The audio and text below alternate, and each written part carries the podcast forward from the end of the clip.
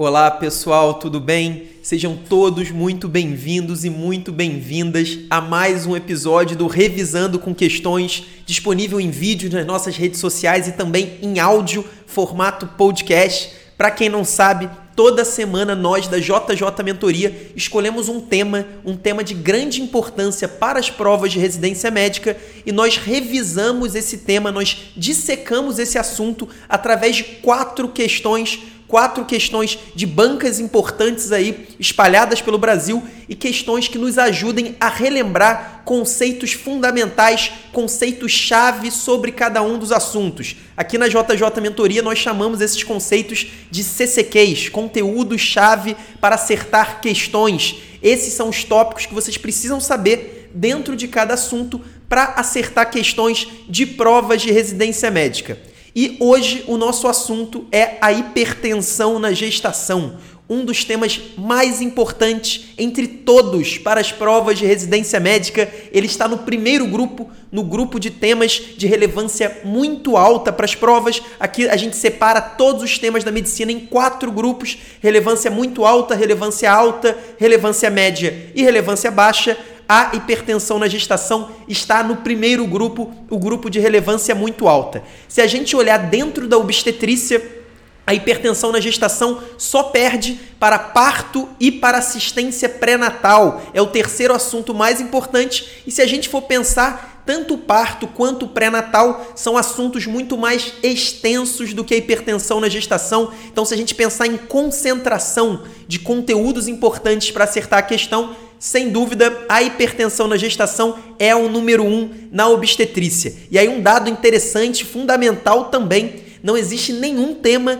nem de clínica médica, nem de cirurgia geral, que, que seja cobrado com mais frequência do que a hipertensão na gestação em provas de residência médica. Então é isso mesmo. A hipertensão na gestação cai mais do que a hipertensão arterial sistêmica de uma forma geral. Então, eu acho que já deu para a gente introduzir a importância desse assunto. Agora, antes da gente partir para as questões, eu só peço para você curtir o nosso vídeo, compartilhar, se inscrever no nosso canal, avisar os seus amigos e amigas que também vão fazer prova de residência médica sobre o nosso trabalho. Agora vamos começar a olhar as questões sobre hipertensão na gestação. Bom, vamos começar com essa questão da Associação Médica do Paraná uma questão importante, uma questão bem representativa ali, básica sobre hipertensão na gestação. Vamos ler o enunciado. A doença hipertensiva específica da gestação, que tem a sigla de DEG, esse é um conceito, é, essa é uma sigla bastante usada, é uma das complicações mais frequentes da gravidez. Embora de prognóstico favorável nos casos leves, suas formas mais graves, como a eclâmpsia e a síndrome HELP, constitui-se numa das principais causas de morbidade e mortalidade materna e perinatal. E aí, só um parêntese: no Brasil, a hipertensão na gestação é considerada a principal causa de morte materna, seguido ali de perto pela hemorragia puerperal, mas na maioria das séries, a hipertensão na gestação é a número um, a principal causa de morte materna. E aí, a banca do AMP quer saber das alternativas a seguir, assinale a que está incorreta. Essas questões que pedem a opção incorreta são boas questões para a gente revisar o assunto, porque dessas quatro opções, três estão corretas e isso ajuda bastante a gente rever alguns conceitos importantes. E aí, só um detalhe: essa foi uma questão adaptada por nós, é uma questão que tinha cinco opções para caber aí no nosso slide certinho. A gente acabou tirando uma, uma das opções que eram mais óbvias, que vocês não teriam grande aprendizado com ela. Então vamos ler cada uma das opções para a gente relembrar alguns conceitos importantes. A letra A fala: Classicamente, os estudos epidemiológicos demonstram maior distribuição de casos de DEG nos extremos reprodutivos da vida da mulher, ou seja, abaixo dos 18 e acima dos 40 anos.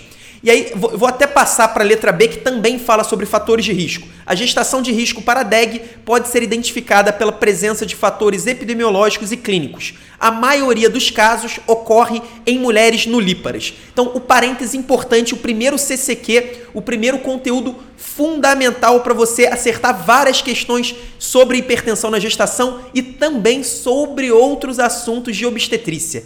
Na obstetrícia, as bancas adoram cobrar fatores de risco. Então anote isso, isso é muito importante. Fator de risco para pré-eclâmpsia, fator de risco para as hemorragias da gestação, para placenta prévia, para o descolamento prematuro de placenta, fatores de risco para parto prematuro, para gestação molar, não importa a doença, quase todas as doenças da obstetrícia, as bancas gostam de cobrar fatores de risco. Ruptura uterina, outra condição que as bancas adoram cobrar os fatores de risco, e isso não é diferente no caso da doença hipertensiva específica da gestação, da hipertensão na gestação. Então, existem vários fatores de risco, como sempre. É, é, é, muito difícil a gente memorizar todos, mas nessa questão a banca acabou citando alguns importantíssimos. Na letra A, a banca falou que um dos fatores de risco são mulheres no, no extremo da idade é, reprodutiva. Então, mulheres abaixo de 18 anos e acima dos 40 anos. Então, esse é um fator de risco importantíssimo para a hipertensão na gestação, para a doença hipertensiva específica da gestação. Isso é importante em várias doenças. O, a, o extremo, né, o acima de 40 anos, é um fator de risco, mas nem sempre abaixo de 18 anos também é um fator de risco. No caso da DEG, é sim abaixo de 18 anos, é um fator de risco para pré-eclâmpsia. E a letra B cita talvez o principal fator de risco lembrado pelas bancas, que é exatamente a nuliparidade. A nuliparidade é um fator associado a um risco maior de desenvolvimento de, da doença hipertensiva específica da gestação, da DEG, e esse é um fator fundamental. Muitas vezes, em questões diretas sobre fatores de risco, a banca vai colocar lá uma multiparidade como uma pegadinha, vai induzir o candidato ao erro. A gente sabe que algumas condições realmente a multiparidade é um fator de risco. Por exemplo, a placenta prévia, uma doença importante obstétrica em que a multiparidade é um fator de risco, mas no caso da pré-eclâmpsia, da doença hipertensiva da gestação, não, não é um fator de risco. Fator de risco é a nuliparidade. E aí existem outros fatores importantes, óbvio, vários outros fatores importantes. Por exemplo, paciente que já teve pré-eclâmpsia numa gestação prévia, paciente que tem hipertensão crônica, que tem diabetes crônico, são todos fatores de risco. E aí, além desse, desses dois, da letra A e da letra B, eu quero citar para vocês o tabagismo. O tabagismo não é um fator de risco para a doença hipertensiva específica da gestação. Esse é um ponto muito importante. As bancas também adoram confundir, inclusive, segundo algumas referências, o tabagismo seria até um fator protetor contra pré-eclâmpsia. Então, lembrem-se disso, o tabagismo, apesar de ser um fator de risco para várias doenças, inclusive o descolamento prematuro da placenta, né, a famosa DPP, que tem uma associação íntima com a hipertensão na gestação, apesar disso, é um ponto bastante contraintuitivo. A gente sabe que as bancas adoram cobrar pontos contraintuitivos. No caso da pré-eclâmpsia, o tabagismo não é um fator de risco, mas sim a nuliparidade e os extremos da idade reprodutiva. Então, a letra A e a letra B estão corretas. Passando para a letra C, a gente tem a DEG caracteriza caracteriza-se pela presença de hipertensão arterial, edema e ou proteinúria a partir de 20 semanas de gestação em pacientes previamente normotensas. Isso está correto. A gente sabe que se a paciente tiver uma hipertensão, é, se você é, medir a pressão arterial de uma gestante na primeira metade da gestação e ela estiver com a pressão elevada, essa muito provavelmente é um caso de hipertensão crônica, de hipertensão pré-existente. Aquela paciente já era hipertensa antes de ficar grávida, ela pode até ser que ela não tinha esse diagnóstico ainda, não sabia que era hipertensa, mas é uma hipertensão prévia. Inclusive, nessas pacientes com hipertensão prévia, é isso é um fator de risco para a DEG, para a doença hipertensiva específica da gestação, é um fator de risco para pré-eclâmpsia, mas aí a gente só vai de fato diagnosticar a pré-eclâmpsia se ela desenvolver as complicações da doença, principalmente a proteinúria. E aí, falando em proteinúria, já vamos para a letra D, que fala que considera-se proteinúria patológica a presença de 100 miligramas de proteínas excretadas na urina em 24 horas. Na verdade, o erro da opção D,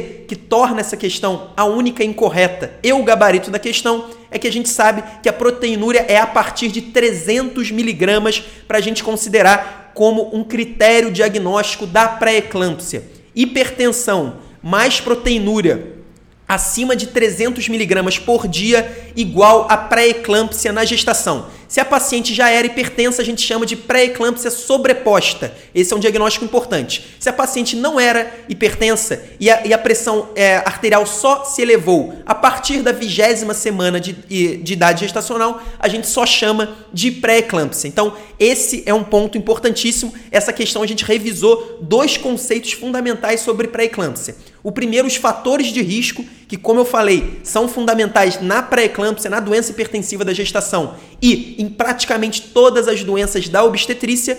E também revisamos os critérios diagnósticos, especialmente essa diferença entre a pré-eclâmpsia, pré-eclâmpsia sobreposta e hipertensão gestacional com hipertensão pré-existente, a hipertensão crônica. Agora, continuando, vamos dar uma olhada nessa questão da USP Ribeirão Preto. Vamos ler o enunciado: é uma paciente de 37 anos de idade, primigesta, com 33 semanas de gestação e acompanhada no ambulatório de pré-natal de alto risco por hipertensão gestacional, estando em uso de alfa-metildopa 700 mg por dia. Um parênteses importante, a gente sabe que na gestação vários dos antipertensivos comumente usados, como os inibidores de ECA, o, o, os bloqueadores dos receptores de angiotensina e os diuréticos tiazídicos, estão contraindicados na gestação. A principal medicação que a gente vai usar para controlar a pressão arterial de pacientes na gestação é a alfa-metil-dopa, exatamente como essa paciente está usando. Agora, continuando o enunciado, na consulta médica apresenta-se sem queixas, está sintomática.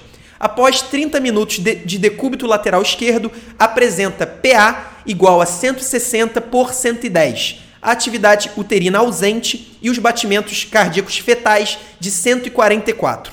A cardiotocografia mostrou feto ativo e reativo. Qual a conduta mais adequada para o caso? Na primeira questão, eu falei que a gente viu conceitos fundamentais sobre fatores de risco e critérios diagnósticos. Essa questão a gente vai começar a entrar no ponto mais cobrado disparadamente na pré-eclâmpsia, na doença hipertensiva específica da gestação, que é exatamente a conduta na pré-eclâmpsia. O que, que a gente faz com uma gestante hipertensa, seja pré-eclâmpsia ou não, de qualquer forma, o que, que a gente faz com a gestante com uma pressão arterial elevada. O primeiro ponto para a gente determinar a conduta é exatamente a gente estratificar essa doença hipertensiva. Existem critérios de gravidade da doença hipertensiva na gestação. Como a gente viu, essa paciente está assintomática, então ela não tem nenhum sinal ali, ou sintoma pelo menos, é, que mostre a gravidade, Porém, a gente tem ali no enunciado um único ponto que é um fator de gravidade. A pressão arterial dessa gestante é de 160 por 110 milímetros de mercúrio. E esse é exatamente o início da pressão arterial que a gente considera grave na gestação. Toda gestante com a pressão arterial sistólica maior, maior ou igual a 160 e diastólica maior ou igual a 110, a gente considera um sinal de gravidade. Então, nesse caso, a gente nem sabe se essa gestante realmente tem pré-eclâmpsia, a gente não tem nenhuma, nenhuma descrição do diagnóstico ou uma descrição de proteinúria ou qualquer outro sinal que nos leve a esse diagnóstico, mas a gente tem uma pressão arterial bastante elevada. E sempre que a gente tiver uma pressão arterial nesse nível, é nossa obrigação internar a paciente, primeiro, reduzir a pressão arterial e a medicação normalmente usada vai ser exatamente a hidralazina endovenosa, uma medicação intravenosa que a gente vai fazer para reduzir a pressão arterial de gestante e vai fazer exames para avaliar a situação clínica dessa paciente. Quais exames? Em primeiro lugar, um exame de urina. É fundamental a gente saber se essa gestante tem proteinúria. Se ela tiver no famoso spot urinário, que é aquele exame que a gente relaciona a creatinina e a albumina para estimar a proteinúria em 24 horas da gestante, se esse spot urinário der uma proteinúria de pelo menos 300 miligramas por dia, a gente já sabe que é um quadro de pré-eclâmpsia. Mas além disso, a gente tem que ver exames para avaliar a gravidade total do quadro. Por exemplo, um hemograma, a gente precisa fazer um hemograma para ver se essa paciente tem critérios para a síndrome HELP. Não sei se vocês lembram, mas a síndrome HELP é uma síndrome em que a gestante tem uma hemólise associada à plaquetopenia e aumento de enzimas hepáticas. Então, é uma síndrome em que a paciente com uma doença hipertensiva específica da gestação tem lesão hepática associada a hemólise e plaquetopenia. Então a gente vai pedir as enzimas hepáticas, a gente vai pedir um hemograma completo para avaliar essa paciente e a gente também precisa avaliar o bem-estar fetal. A gente viu a, a cardiotocografia com feto ativo e reativo, mas nós podemos lançar mão de exames mais sensíveis. Por exemplo, uma Doppler fluxometria. Essa é uma paciente com hipertensão gestacional, um pré-natal de alto risco. Será que essa paciente já viu se esse feto tá, ele está em sofrimento crônico? Isso seria importante também. Então a conduta é basicamente vai internar a paciente, reduzir a pressão arterial e solicitar exames para avaliar o quadro geral. E aí um ponto importante, existe até uma certa polêmica em relação a isso. Pacientes com pré-eclâmpsia e sinal, sinais de gravidade normalmente a gente já vai começar o uso do sulfato de magnésio. sulfato de magnésio é um anticonvulsivante que é usado nos casos de eclâmpsia e é usado como profilaxia das convulsões em pacientes com pré-eclâmpsia grave. Nesse caso, como o único sinal de gravidade é uma pressão arterial ali limítrofe, um pouco, é, bem no, no, no, realmente no limite, 160 por 110, essa conduta seria um pouco mais controversa. Se essa paciente começasse a ter outros sinais ou sintomas de gravidade, sem dúvida nenhuma a gente teria que usar o sulfato de magnésio, que é a medicação mais importante, a medicação crucial em caso de pré-eclâmpsia grave. Então agora vamos olhar as opções rapidamente, já que a gente já praticamente respondeu a pergunta. Vamos começar de baixo para cima. A letra D fala em internação para complementar a avaliação da vitalidade fetal e resolução da gravidez. Nesse caso, a internação está correta, complementar a avaliação da vitalidade fetal também seria uma boa conduta. A gente poderia ter também os exames complementares na própria gestante, como eu falei, é, por exemplo, avaliar os critérios para a síndrome HELP, como eu falei, o exame de urina também fundamental nesse caso.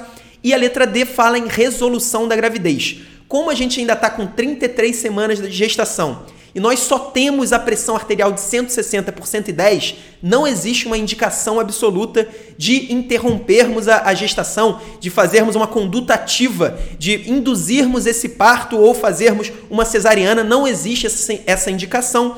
Isso pode até acontecer dependendo dos sinais de gravidade que a gente vai ver, por exemplo, no feto, na Doppler, na, na Doppler fluxometria e também na gestante. A gente vai avaliar a evolução do quadro, mas a princípio a gente não precisa resolver a gestação por enquanto. Se tivesse acima de 34 semanas de idade gestacional, seria muito mais provável que a gente tomasse essa conduta. Então a letra D não me parece uma boa opção, não é uma opção tão ruim assim como a letra B e a letra C que vocês vão ver, mas não me parece a melhor opção. Passando para a letra C, aumentar a dose de alfa-metildopa para 1,5 gramas e observação clínica domiciliar. Essa conduta está completamente errada. Qualquer gestante com uma pressão arterial de pelo menos 160 por 110, ela precisa ser internada para avaliação tanto da, da clínica dela quanto do bem-estar fetal. Então a gente não vai tratar ambulatorialmente essa paciente. Então a letra C está errada. E a letra B, retorno em três dias, a mesma coisa, não precisa nem ler o restante da letra B. Retorno em três dias para reavaliação da vitalidade fetal e curva pressórica domiciliar. Isso está errado, essa é uma conduta bastante equivocada. Por fim, a letra A. A letra A sim fala em internação hidralazina endovenosa exames de comprometimento sistêmico. Como eu falei, é a melhor opção, a melhor resposta, sem dúvida. Uma gestante com a pressão de 110 por, 160 por 110. Nós precisamos reduzir essa pressão arterial e a medicação mais indicada seria a hidralazina. A internação é obrigatória e os exames de comprometimento sistêmico, tanto da gestante como do feto, poderia até ser é, complementada essa opção, mas sem dúvida a melhor resposta é a letra A. Agora, continuando essa questão do SURSE, da, do, do, do, processo seletivo unificado do Ceará, é uma gestante com idade gestacional de 35 semanas pela última menstruação e ultrassonografia precoce. E ela procurou a emergência de uma maternidade terciária, referindo cefaleia occipital intensa, náuseas e turvação visual.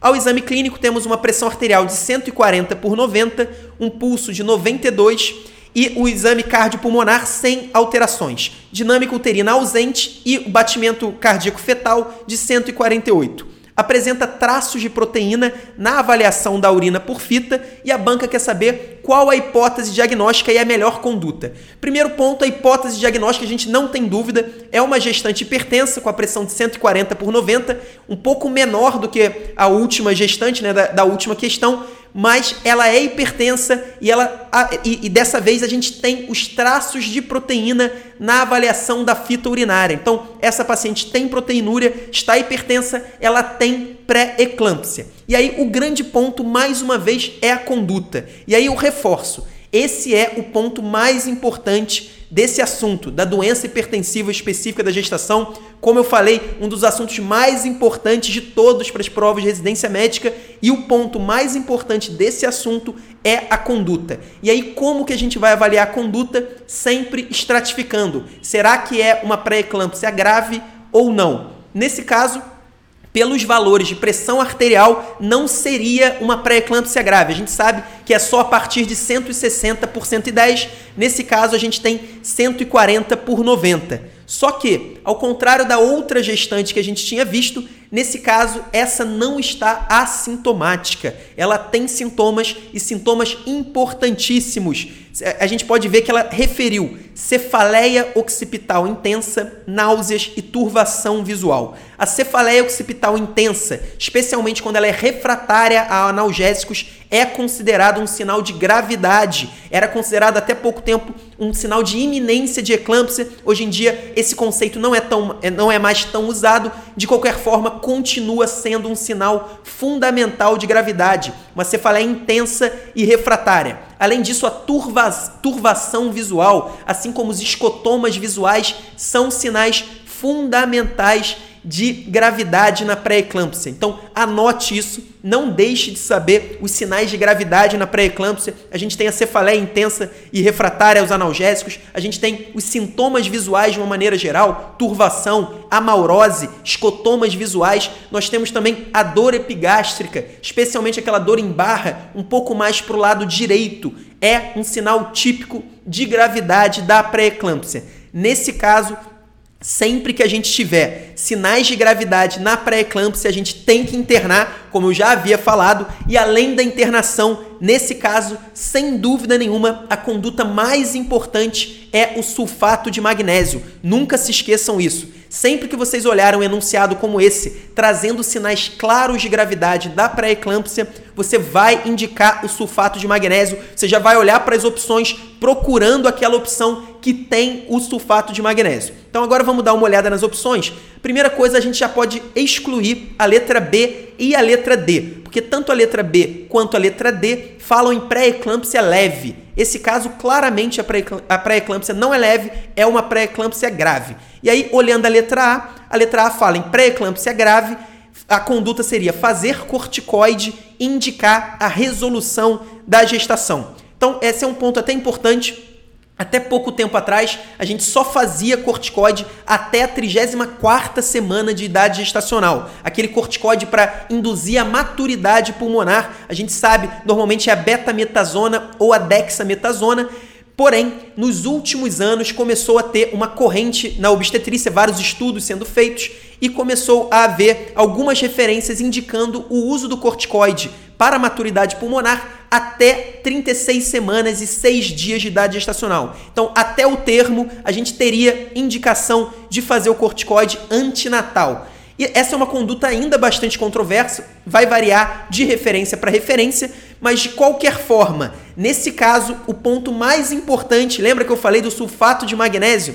O sulfato de magnésio é a medicação mais importante nesse caso e a ausência do sulfato de magnésio nos faz desconfiar que essa opção A está errada, mesmo considerando qualquer referência sobre o corticoide, sobre o corticoide para a maturidade pulmonar. Então a gente vai deixar essa, essa letra A meio que ali de lado e vamos olhar para a letra C, que é outra opção que fala em pré-eclâmpsia grave. Na letra C, além da pré-eclâmpsia grave, a conduta é iniciar sulfato de magnésio e indicar a resolução da gestação. Então, as duas opções falam em resolução da gestação e esse é até um conceito fundamental sempre que a gente tiver uma pré-eclâmpsia grave associada a uma idade gestacional acima de 34 semanas, a gente não tem conversa, a gente vai indicar a resolução da gestação. Como eu falei lá no início do vídeo, a hipertensão gestacional, a hipertensão na gestação de uma maneira geral, é uma doença de grande mortalidade, é uma doença importante, é a principal causa de morte materna. Então, quando a gente tem sinais de gravidade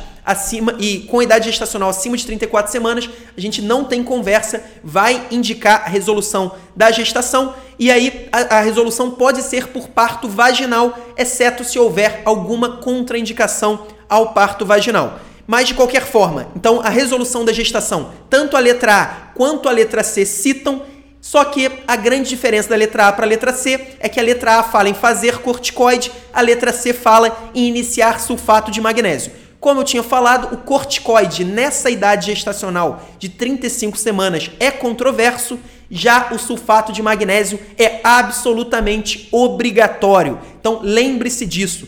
Paciente com pré-eclâmpsia grave, especialmente com esses sinais clínicos, cefaleia intensa refratária, turvação visual e todos os outros sinais que eu falei no início dessa questão, é indicação absoluta da gente começar o sulfato de magnésio. Gravem isso que eu tenho certeza que você vai acertar várias questões só com esse conceito. Por isso a resposta, sem dúvida, é a letra C. Agora, para finalizar a questão da Secretaria Estadual de Saúde do Rio de Janeiro, vamos ler a questão. É uma gestante de 42 anos, gesta 3, parto 2, aborto nenhum. Ela foi atendida numa unidade de saúde da família com 8 semanas de gestação. Ela encontra-se assintomática com a pressão arterial de 140 por 80. Ela refere ter hipertensão arterial sistêmica em uso regular de antihipertensivos e ter apresentado pré-eclâmpsia nas duas gestações anteriores visando a prevenção de novo quadro de pré-eclâmpsia, de acordo com a recomendação da OMS, deve ser orientado o início de uma questão importante, cobrando um outro conceito, um conceito diferente, um conceito que não está tão no radar dos candidatos. Então, eu vejo muitos candidatos que não sabem a indicação de profilaxia da pré-eclâmpsia e esse é um conceito que vem sendo explorado pelas bancas. Lembrem-se disso. Sempre tiver um conceito que os candidatos não se preparam direito para ele, normalmente, rapidamente, as bancas vão começar a cobrá-lo nas provas. Então, esse, isso, esse não é diferente. A profilaxia da pré-eclâmpsia vem sendo cobrado e eu espero que você saiba e você acerte esse tipo de questão. Qual é a medicação usada como profilaxia para pré-eclâmpsia e quais são as, e quais são as indicações. Primeiro ponto, está indicado sempre as indicações consensuais, aquela que todo mundo concorda, são as pacientes com alto risco para pré-eclâmpsia. E aí o que, que significa pacientes com alto risco para pré-eclâmpsia? Primeiro lugar, se a paciente tá, tem uma gestação atual múltipla. Então, toda gestante que tiver gêmeos, trigêmeos, quadrigêmeos, qualquer gestação múltipla, a gente está indicado fazer a profilaxia para pré-eclâmpsia. Além disso, se a paciente já teve pré-eclâmpsia em gestações anteriores, como é o caso dessa nossa gestante aqui de 42 anos, ela também já tem indicação para a profilaxia da pré-eclâmpsia. E por fim, a gestante que tem algumas doenças crônicas Hipertensão crônica, como essa também tem, já é uma indicação. Diabetes mellitus, tanto tipo 1 quanto tipo 2, também é uma indicação. Insuficiência renal crônica e algumas doenças reumatológicas, especialmente o lupus e a síndrome antifosfolipídio, a SAF. Então, todas essas são é, fatores de alto risco para pré-eclâmpsia e indicam a profilaxia, que é feita exatamente com aspirina, com AAS em baixas doses. Normalmente a, do a dosagem é entre 75 a 100 miligramas por dia. A gente não faz altas doses de AAS como profilaxia para pré-eclâmpsia, mas está indicado o uso do AS, que deve ser feito entre a 12ª e a 16ª semana de idade gestacional, preferencialmente. Então, memorizem as indicações absolutas para o uso de AS como profilaxia da pré-eclâmpsia na gestação. Esse é um assunto relativamente que, que, as, que as pessoas relativamente sabem muito pouco desse assunto e é fundamental que você saiba para acertar uma questão como essa. Essa acabou sendo uma questão mais fácil porque trouxe vitamina E, vitamina C e heparina de baixo peso molecular como opções, mas outras questões podem cobrar é, vários pontos sobre essa profilaxia, como as indicações, como o momento ideal de início e como a dose. Então, esses são os conceitos mais importantes sobre profilaxia da pré-eclâmpsia na gestação. Bom, pessoal, essas foram as quatro questões de hoje sobre esse assunto fundamental. Hipertensão na gestação é aquele assunto que você sabe que se você estudar e revisar com afinco, levando a sério esse assunto, você vai acertar questões exatamente por causa do seu estudo. Então você não vai perder tempo estudando e revisando. É o melhor tipo de assunto para você estudar, um assunto relativamente curto, não é um assunto tão extenso como a gente falou sobre parto ou assistência pré-natal e é um tópico que cai todos os anos em praticamente todas as provas de residência médica. Então espero que tenha ajudado. Um abraço e até a próxima semana.